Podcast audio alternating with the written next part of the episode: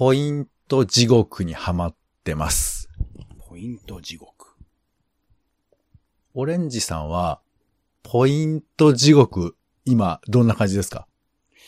まあ、あの主にはツタヤさんの T カードのポイントとこう、あとはいは、東方シネマズのマイレージとかのポイント、ぐらいかな、意識的に集めてるのは。そんぐらいですかね。あ、そんなもん？意識的に集めたらね、いつもねか集まってるのとかは時々あったりするから。ああ、そうとか。いや、じゃあやっぱり俺、ハマってるかも。あら。まあ、ど、ぬ、沼なのかなこれは。ちょっと。ポイント沼ってあるみたいですからね。ほんといろいろと手を広げてね。ね。ポイ活なんて言葉もあるんでしょ？ポイ活？生きるためのポイント。いやいや、なんかね、考え方らしいんですけど、まあ、僕が今やってるポイントね、これあの、まず最近あの、サミットによく行ってるんですけど、はい、スーパーマーケット、ね。サミットポイント、うん、うん、うん。どれぐらい溜まってると思う？最近貯め、これ貯め始めたのが、まだ、えー、三月ぐらいですけど、特に。言うてでも500円とかじゃないんじゃないですか ?500 ポイントぐらいおいい。ね。そう、579ポイントですよ。うん、うん、うん。で、さらに、サンドラッグとか、うん伊東洋華堂とか、あと楽天ポイントとか、あと7個ポイントとか、結構貯めてるんですけど東、洋華堂ってそっか7個ポイントとまた違うのかあれ。そうなんかややこしいんだよね。なんか、うんあの、毎回さ、あのーガンマンみたいに、シャッってスマホ出して、シャッって出すみたいなことをやってるからス、マホでやってるんですね。うん、うん。そうそうそう、そうそう、そうなんですけどね。だから結構めんどくさいよ。もう、あとあの、楽天経済圏にちょっと俺最近入り、入りまして。楽天はえぐいっすね。確かに見てるえと、ね。ぐいのよ。時期によって全然変わりますもんね。楽天もさ、なんかポイントが時期によって特別につきますみたいなので、うっかり買い物させられちゃったりしてさ、いや、俺がしてるんだけど。これは沼だ。これは沼にはめられてる側の人だ。うん。いや、だけどね、結構、すごい恐ろしいこと聞いて、うん、うん。こうポイントって、なない、関係ねえだろうとかって思ったりもするじゃないですか。まあね。なんかこう、ね、元スマップの中井くんとかが、俺なんかさ、全然そう知らないよみたいなこととか言ってて。これ何言ってるか全然わかんなかったですけど、今。なんぜ、なんぜ普通の声、ポイントとか普通の声バージョンちょっと聞いてもいいですか？それ何言ってるのか。俺全然そういうの知らないよ。俺損してるんだって言ってたと思うんですけど、何千円も損してるんだみたいなこと言ってたと思うんですけ高くやっぱすど、ごいですね。うんうん、まあいいや。はいいや、そう、つまり、銀行にお金預けてたらどうなるのかってことなのよ。ああ、なるほど、なるほど。うん、まあ、金利がね、なかなかないって言いそうますから。おね。金預けて、それ、その、一週間で10円とかつかないじゃない？そうですね。なかなかつかないですね。そうそう。こっちだともう目に見えて、もちろんゆっくりよ。結構ゆっくり。その、預けてるっていうか消費してるんで、あれですけど、そうまあ、だから交換してますけどね。1500円ぐらい買って、まあ6円とか。うん、うん。そういう感じなんですけど、でもこれ、そう、銀行に預けてると思ったらすごいじゃない？預けてないんですけどね。自分のものになってないですから、そのお金はもいやいやいや、だから、あ預けてはないけど、だから使ってお金が手に入るわけでしょ？う。そうですね。まあ、うんまあ、銀行と比べちゃうとあれですけど、まあ、うんそうですね。そういう行為ですね。うん。そう、だって、こっちは使っておく、だから使った分もあって、お金も入っあの、戻ってくるけど、銀行は何もしないで、あいつら何もしてないわけだから、まあでも、普通にか預けた額はそのまま戻ってくるでしょ？買ったものはそのまま戻ってこないあーでしょ。君は銀行用語派なのね。やばいぞ。もう、お金を数えることすらも放棄しだした銀、ポイントドラッグの人だ。ポイント中だ。でも、そういうふうに考えたら、うんあの、ポイントってすごいなと思って。うん、うん、うん。もちろん、それはさ、ピ、あの、ポイントにそういうのがそもそも織り込まれてるんだっていう考え方もあるとは思うんですけど、うん、うん。まあ、他人との比較だけで考えたら、ポイントってこう、ちょっと溜まってる感じがあるじゃない。うん、うん、うん。そう、だからね、このままいったら俺、ポイントで家が建てられるんじゃないか ないよ、ないよ。正気に戻って。もうさ、正気に戻な。って。どうしよう。立たない。よ。ポイントで家は立たないよ。ポイント長者。者になっちゃうかな。なポイントがそんな長者になるほどないし。払う額よりポイントが増えちゃったりとかしてさ。求めてくれないし。いやー、おっかないですなとそいううことで。レンタルビデオ屋えー話からね、ポイント話が繋がってますね、なんかね。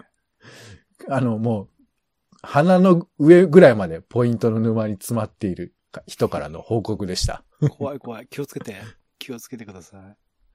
はい。ということで、えー友達職は夫婦のちょっとした雑談から、ツイッターの投稿のネタの種など、直接役には立たないけれど、あなたと一緒に拾いたい種ラジは世の中のいろんな種を探すポッドキャストです。はい。お相手はカルチャー中毒者のオレンジさんと、どうもお天気散歩にのポンの二人です。よろしくお願いします。ー。お願いします。さあ、では週の始まりは、おしゃべりの練習場種枕です。目の出そうな種をいくつか集めておりますので、どうか皆さん使えそうなやつがあるかなということをね、オレンジさんも一緒に想像しながら聞いてくださいね。ちょっとハードル上げましたね。はい。お願いします。ハードルって、使ってよ、オレンジさ基本的にもう、何？捨てられる種だと思ってますから。いや出そうって言われるとハードル上がるな。何年もやっといて、捨てられるっていう言い方ちょっとおかしいでしょ。ペイペイってこうね。あ使ってる配られていて、お願いします。ポイントが溜まってる配られるんだけど、ペイペイ溜まってる。ね。だからこれも、種ラジもね、聞いたらポイントが溜まるっていう、あ、まあいいや。えー、では行きましょうか。まずは先週気になったニュースを、えーお届けする、えー枕なニュースです。さあ、まず一つ目です。えー、韓国の新規感染初の60万人超えというで、えー過去最多、直近で世界最悪というニュースが出てましたね。で、なんかね、に一方日本では、まあちょっとデコボコはありますけど、マンボウは21日に終了するなんていう風な話も出てまして、なんかね、同じアジアでもこうやって差があるんだなという風に思ったりしましたけど、だからまあ油断できないよっていうことと、やっぱりこう、これが原因だっていうのがはっきりわかるもんじゃないんだなっていうことを、なんか見てて思いましたね。うんうん。はい。そして続いて、えー、これなんか、詳しかったら教えてほしいんですけど、英国、イギリスか。イギリスアカデミー賞作品賞はパワーオブ・ザ・ドッグ、えードライブ・マイ・カーは、えー非英語映画賞を取ったということでして、うん。これアカデミー賞ってイギリスにもあるんだね。あ、そうですよ。うん。毎年そんなこと当たり前？うん。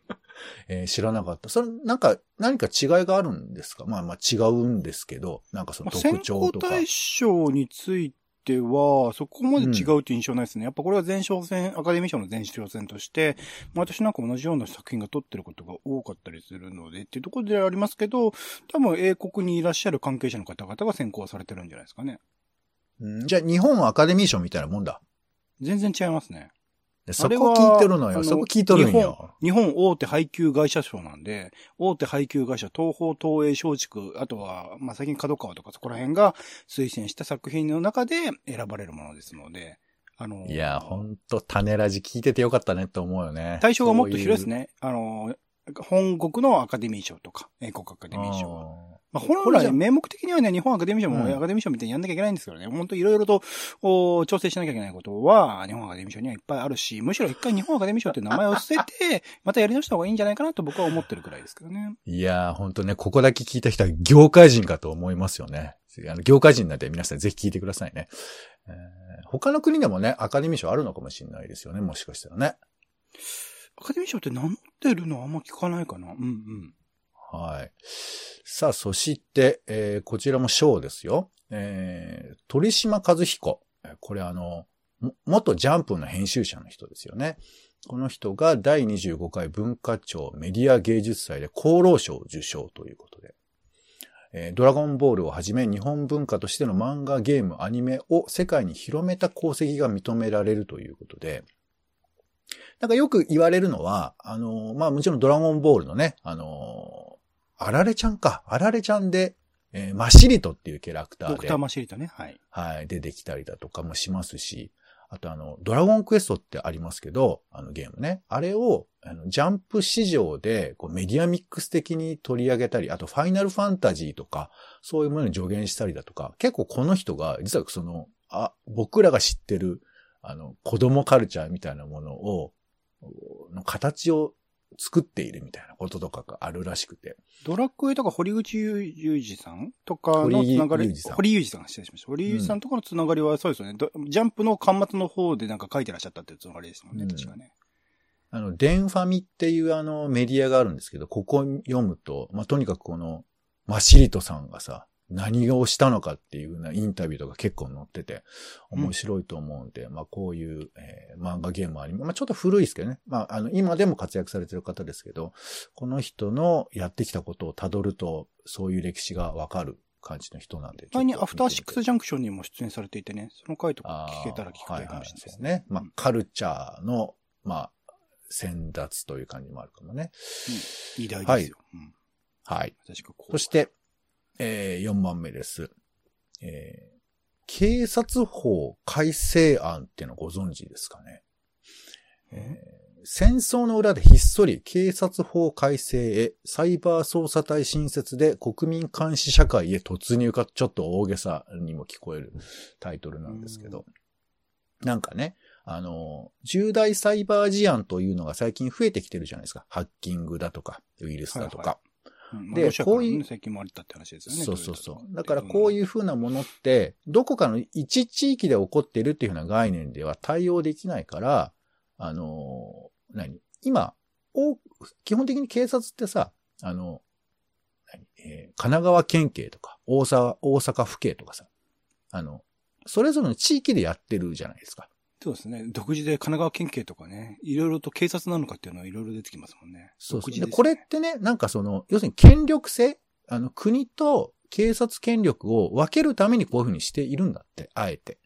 自治みたいなことなんですかね。そうそう、そっちに近い形をとってて。だからあの、えー、警視庁ってありますけど、あれはあくまで東京の、えー、まあ警察ってことだと思うんですけど、そういうふうにして工夫してった、まあ権力性を、あの、取っていたのが、今回の改正法で、その警察庁が直接捜査ができるっていう風な仕組みが増えたっていうことらしいんですよ。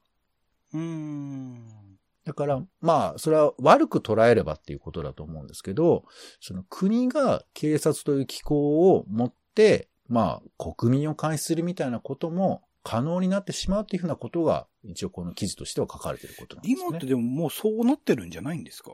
間接的にであれ。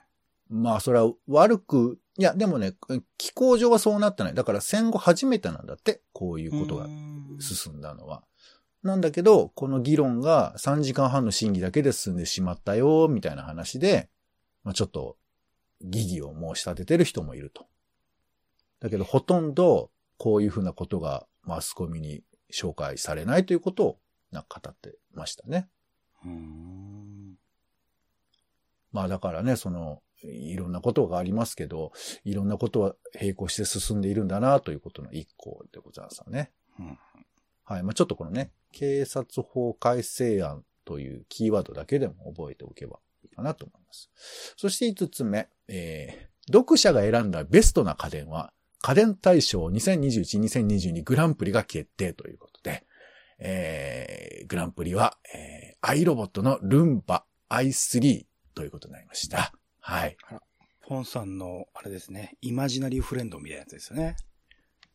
あのー、これちょっと、リトマス試験紙ですけど、えー、オレンジさんはルンバ使ってますか？全く、普通の掃除機ですね。ルンバ使えるご家庭はなかなかいいよね。そうですね。まあ、前提として片付いて、あの床が片付いてる状況ってことも必要ですしね。そうそう。畳の部屋とか使えるのかね。畳も対応してるみたいな聞いたことある気がする。ルンバじゃないか。ああいう、なんかそういうの対応してるのありましたよね、確か。まあね、結構パナソニックとかシャープとかいろんなとこは出してますけどね、あの、形式のやつをね。他にもなんかいろんなさ、あの、冷蔵庫、冷凍庫部門とかさ、あの、えー、洗濯機部門、除菌機部門とかいっぱいありますけど。読者が選ぶって言うけど、うん、そんな買います？冷蔵庫とか冷凍庫と比較する？洗濯機とか。いや、俺にはよくわからないけど、だ家電芸人さんってのがいるぐらいですから、やっぱ買うんじゃない買う前にあれか、店とかでいろいろと試すのかな？いや、まあでも買った人が、いや、良かったなと思うとか、だから。その集合ってもうなんか人気ランキングでしかないですよね、これね。そうなってくると。ね、その中ね、あのね、おうち時間充実家電部門の中にポップインっていうのがあって。ポップインあの、プロジェクターなんですけど、ポップインアラジンってやつ。それのシリーズが載ってまして。そうか、あこういう風なものもあるんだなっていうのがちょっと一個面白かったですけどね。これあれかな、ま唐揚げ大賞みたいなもんかな？なんかもう一応こうお金払えばみんなあげるよみたいなやつかな？いやいや、知らないんですけど、か。あんまりそれ言わない。金賞がいっぱいあるでおなじみのでしょ？うん。で各、各メーカーがこれおすすめなんだお願いしますって言ったら通るやつかな多分。はい。東府中部門金賞とかそういうことでしょ？知らないけど。唐揚げグランプリはね、美味しくないのよ。取ってるのが全然。美味しくないんだ。へえ、うんちょっと辛いですね。まあまあ、あの、美味しくないと、オレンジさんが言ってるってことですかね、あくまで。個人的な意見です。僕の家の近くの行った唐揚げグランプリの店は全然美味しくなかったです。あ、はい。えーあの、オレンジさんがね、はい。うん。そこ言っとかないとあくまで個人的なね。はい。はい、ありがとうございます。さあ、それでは、えー続いて、えー話したくなった話題を喋りましょうということで、枕なトピックスですね。ははいい、5項目お伝えしますので、気になるものから喋っていきましょう。まず一つ目、えーくじ引き民主主義、政治にイノベーションを起こすということで、くじ引き民主主義っていう、なんかこう民主主義方法があるんですって。うんいわゆる選挙で選ぶとか、まあ、あとデモするとか、まあ、国会議員と喋るとか、いろいろこう、政治に関わる方法はあるんですけど、くじ引きで政治に関わるという方法がありますよ、という、まあ、本なんかも出てて、えーそんな話で、えー民主主義のオプション増やすのどうですかという話。うんそして二つ目。えーコロコロコミックの表紙のラフが、えーこれね、動画でね、YouTube で、あの配信されてるんですけど、なんか、えー最初に手書きのレイアウトをして、それからデジタル化してという風なもののプロセスを、まあ、早送りでわーっとなんか紹介してる動画なんですけど、まあ、これ、まあ、ややバズったりもしてますが、これ展示で見てきましたね、この前。あ、そうですか。こういうプロセスものって、まあね、他にもいろいろあるんですけど、まあなんか、ぼーっと眺めていくにはいいし、あと、やっぱこう、プロの技が見えて面白いなということで、好きなプロセス動画ありますかという話ですね。うんはい。そして三つ目。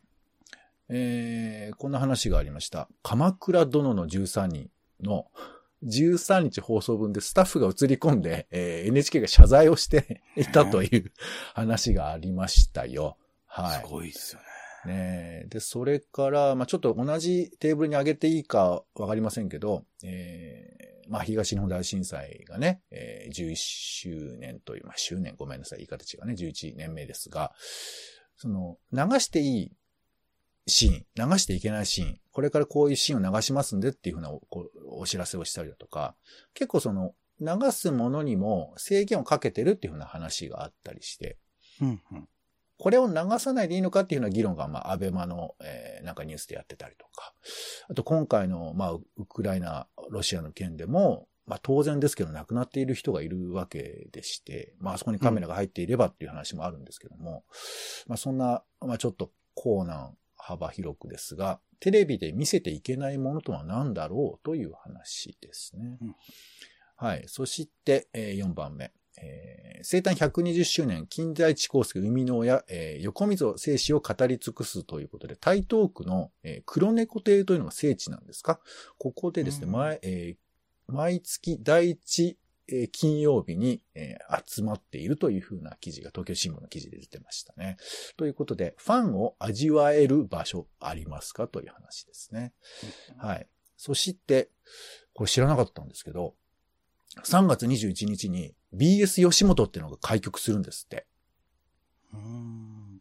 で、まあこれネットでも同時配信をするということらしいんですけども、で、あとね、何かの記事でね、あの、トークサバイバーと、えー、なんだっけな、えー、あの、アマゾンでやってる、わ、ドキュメンタル。ドキュメンタル。松本さんのやつですかね。うん。あれと比較して、まあまあ、僕ちょっとまだトークサバイバー見てないんですけど、なんかキャスティングが、あの、吉本への偏りがそう、なんかちょうどいいバランスなんじゃないかみたいなことを書いてある記事がありまして、まあ一応千鳥さん吉本ですけど、そうですね。メンバー的にはバランス取れてましたね。そうそう。まあまあまあ、いろいろ言い方はあるのかもしれませんけど、これちょっと難しいんですけど、結果としての吉本、吉本への違和感って話、わかりますかね？うんうん。別に個々の人たちが悪いとは思わないんですけど、やっぱり吉本の影響力っていうのが大きくなることっていうのは何かあるのかなっていう話ですね。はい。といった5つなんですけども、何話しましょうか？じゃあ最初の、ですかね、くじ引き民主主義の話、ちょっとまあ詳しく聞いてもいいですか？はい。えっ、と、なんかね、あの、海外ではこういう制度が結構取り入れられてるみたいでして、うんうんあの、前もちょっと、話したかな？うんうん。どうだろうね。あの、要するに本当にラン、まあランダムって完全なランダムではないんですよ。その統計学的に、まあ男性とか女性とかその地域によってこういうふうな人をバランスよく選ぶと、えー分析しやすいみたいなことがあるのかもしれないんですけど、うんそういうふうにして人を選んで、で、実際にその選ばれた人、まあだからなんとなくですけど、あの、裁判員制度にちょっと近いよね。うんうんうん。あれもでそうですね。それで2位ですからね。選ばれた人たちが、えー話し合いをして、で、なんかまあ国によってはそのファシリテーターとかがそこにいて、うんうん。ですごく喋る人ばっかりの意見が聞かれるわけじゃなくて、あ、なるほどわかりました。オレンジさんありがとうございます。ポンさんはいかがですか？とか。うんうん。なんかこう、皆さんの意見をこう上手に取り入れながら、まあつまりなんていうかな。僕らが想定してる会議にちょっと近い感じだよね。どっちかというと、あの、議会で、あの、与党が野党を跳ねつけ、跳ね返すとか、批判するとかっていうよりかはどうしたらいいかっていうふうなことを、まあ、えー、ランダムで選ばれた人たちが話し合うみたいなことが仕組みとしてあるらしくて。うん。うん。うん。で、これをベースにして、まあ、あの、個別な議題について話をして、で、その、なんていうかな、この人たちが全てを決めるわけではないんだけれども、いわゆる現状の、まあ、選挙で選ばれた人たちの制度とセットで考えることによって、あの、よりこう、なんていうかな、価値の高いというか、実利的な意味もあったりだとか、あと、まあ、いわゆる論争みたいなことに、えーなりがちなこととか、そういうふうなことについての、まあ、民主主義の一つの方法論を増やそうというふうなことらしくて。でまさしく裁判員制度における一般から任意に選ばれた人たちによる話し合い、プラス専門家たる裁判、えー官のお結論的なところをまとめて判決を出すみたいなところに、まあまさしく近いってことか。そうだね。そうそうう。んだから、あの、すべてランダムでやっちゃいましょうとか、なんかインターネットで投票しましょうとかっていうふうなこととはま、またちょっと違う形で、いわゆるその、いろんな方法、まあ、例えばさ、じゃあデモをやるってことも一つの民主主義だというふうに考えるならば、いろんな方法が増えた方がいいんだけど、今割と選挙にこう偏りがちじゃないですか。うん。選挙も、まあどうしてもこの戦いを、えー勝つために選挙を中心に物事を考えていくから、例えば、あの、次の選挙までっていうタームで考えたりだとか、あと逆に言うと選挙の票にならないことについてはエネルギーがつ使えないとか、そういうマイナス点もあるわけじゃないですか。うん、うん、でその辺のことを、こういうものを、あの、加えることによって、まあ、あの、あもうちょっと効率よく、まあ、なんならほら、提案型野党なんて話ありますけど、あの、別に僕らさ、あの、潰したいとかじゃなくて、すべてのことを、あの、建設的にや、やれればその方がいいじゃない。うん。うん、だから、例えば、オレンジさんが、あの、フォイットを選ばれて、え自分の住んでる区の、えー例えば、えーくじ引き代議士に、この半年なるとかさ、そういうふうなことも、いいんじゃないかなっていうふうな提案が書かれている本なんですこれ。実現できてる国っていうのはどこなんですか？どこだったっけな？えっ、とね、国名をちょっと忘れてしまいましたな。でも実際にごめん、あ実際にあるんですけど、ちょっとそれがね、うん今パッとね、言えない。申し訳ない。どの規模の国なのかとか、そこで起きてる問題、その後の起きた問題とかってどういうことがあるのかとかっていうのを、いろいろとこう踏まえた上で考えられるといいのかなと思いますけどね。単純、単にこう当てはめるっていうよりは、もちろんローカライズみたいなものが多分日本でやるとなったら必要になってくるし、とかっていうのは思いますけど。いいですけどね、選択。だからどっか、国全体っていうよりは本当市区町村レベルで一回どっかの市とかで実験的にやれたらいいのかもしれないですけどね。うん。なんかでもね、僕はこれだったらなんか参加しやすいかなっていう感覚があったんだよね。うん、うん、うん。うん。まあまあまあ、なんてことを思いましたよね。あ、見つからずですか？国は。見つからなかったね。ちょっと。うんうんあの、これをね、話を聞いている安田夏樹さんが、あの、パーソナリティしてる、えージャム・ザ・ワールドっていう番組があるので、それをリンク貼っておきますので、よかったらそれも聞いてもらえるといいなと思います。うんはい。では、最後に枕の予定いきましょうか。いいよ。はい。今週の予定を、えーお伝えします。はい。まず、3月20日日曜日です。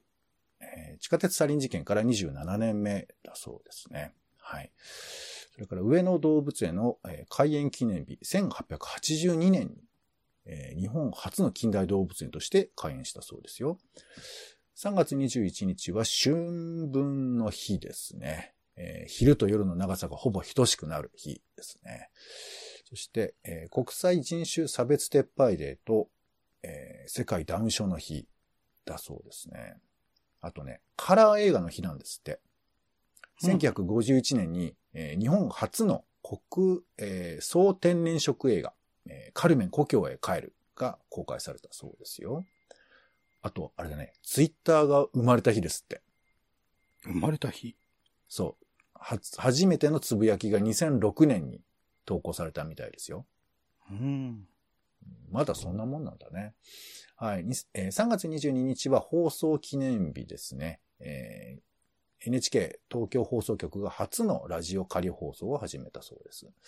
3月23日は、えー世界気象デー。3月24日は、えー EU の首脳の会議。それから、えーサッカーワールドカップカタール大会アジア最終予選オーストラリア対日本これ、な、大事なのこの試合は。大事ですよ。これで決まるんですよ、一応。えー頑張ってほしいです。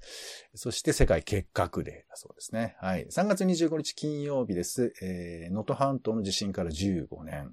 それから、えー、プロ野球が始まるみたいですね。はい。そして、そして、えー、あ、ギリシャの独立記念日でもあるそうですよ。はい。3月26日土曜日はバングラデシュの独立記念日だそうですね。3月27日日曜日、えーアメリカのアカデミー賞の授賞式が行われますね。うんそれから、えーヨーロッパ各国が夏時間入りということだそうですね。えーあと、世界演劇の日でもあるそうですよ。はい。では、オレンジさん、今週使いたい枕をお願いします。そうですね。警察法改正案もすごく大事ですが、よりなんか興味深いくじ引き民主主義にしておきましょうか。今回ね。お今日はちょっと真面目な話題になりましたが、まあ、くじ引きでね、なんかランダムでなんか考えるっていうのは、それはそれなりに面白そうな感じもありますけどね。うん。はい、ありがとうございます。といったところで、種枕はお開き。お聞きいただきましてありがとうございます。はい、お相手は、えー、そうですね。ちょっとあの、最近あの、ポッドキャストに反応しておりまして、やっぱり、真面目なポッドキャストもね、聞いても面白いなというふうに、えージャム・ザ・ワールドばっかり聞いてますね。あと、オーバーザさんも聞いてます。あ、えーポンと、オレンジでした。種ラジ、また。種ラジは、ほぼ毎日配信をするポッドキャストです。Spotify や Apple Podcast にて登録を。更新情報は Twitter。本編でこぼれた内容は、公式サイト、種ラジ .com をご覧ください。番組の感想や、あなたが気になる種の話は、公式サイトのお便りフォームから。お待ちしています。